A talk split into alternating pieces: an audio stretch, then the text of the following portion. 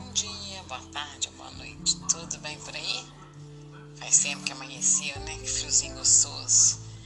Eu não sei que horas que você vai receber essa mensagem, mas a hora que, ela, que você receber, se for bênção na tua vida, continue compartilhando. Eu acredito que você já convidou o papai para estar aí com você, porque a gente depende dele o tempo todo, ele é nosso único dono, ele é nosso paizinho.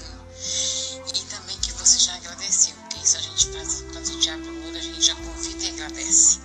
Porque ele tem sido bom, ele tem sido maravilhoso, ele tem cuidado de todos as que, de nós, de todos aqueles que nós temos colocado nas mãos dele. Ele está no controle, independente de situação, de pandemia, independente do que está acontecendo,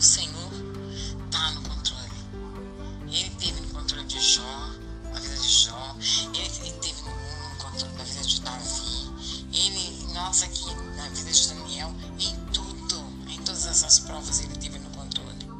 Ali quando Paulo e Silas estavam na prisão, ele estava no controle. Né? Quando Pedro teve preso, ele estava no controle. Né? E hoje eu estava meditando uma passagem, naquela passagem conhecidíssima, onde Pedro vê, os discípulos veem Jesus, Pedro pergunta se é ele, Senhor, se for tu mesmo, mande com que eu ande, né? E o que, que o Senhor falou para ele? Venha, né? Não com essas palavras, mas o Senhor encaminhou ele, chamou ele para que fosse caminhando. Então o que, que eu vejo? Que Pedro não andou sobre as águas, Pedro andou sobre a palavra do Senhor. Até que a fé dele lhe faltou. Então no dia de hoje eu te convido. Ande pela palavra do Senhor. O que, que o Senhor tem te falado? O que, que o Senhor tem te orientado? Ai, irmã, eu não sei. Leia mais a Bíblia. Procura ler, procura meditar, busca no Senhor. Porque Ele tem resposta para toda essa situação que você está vivendo. Tá bom? No dia de hoje eu te convido, fica crente, fica firme, descansa e continue confiando no Senhor.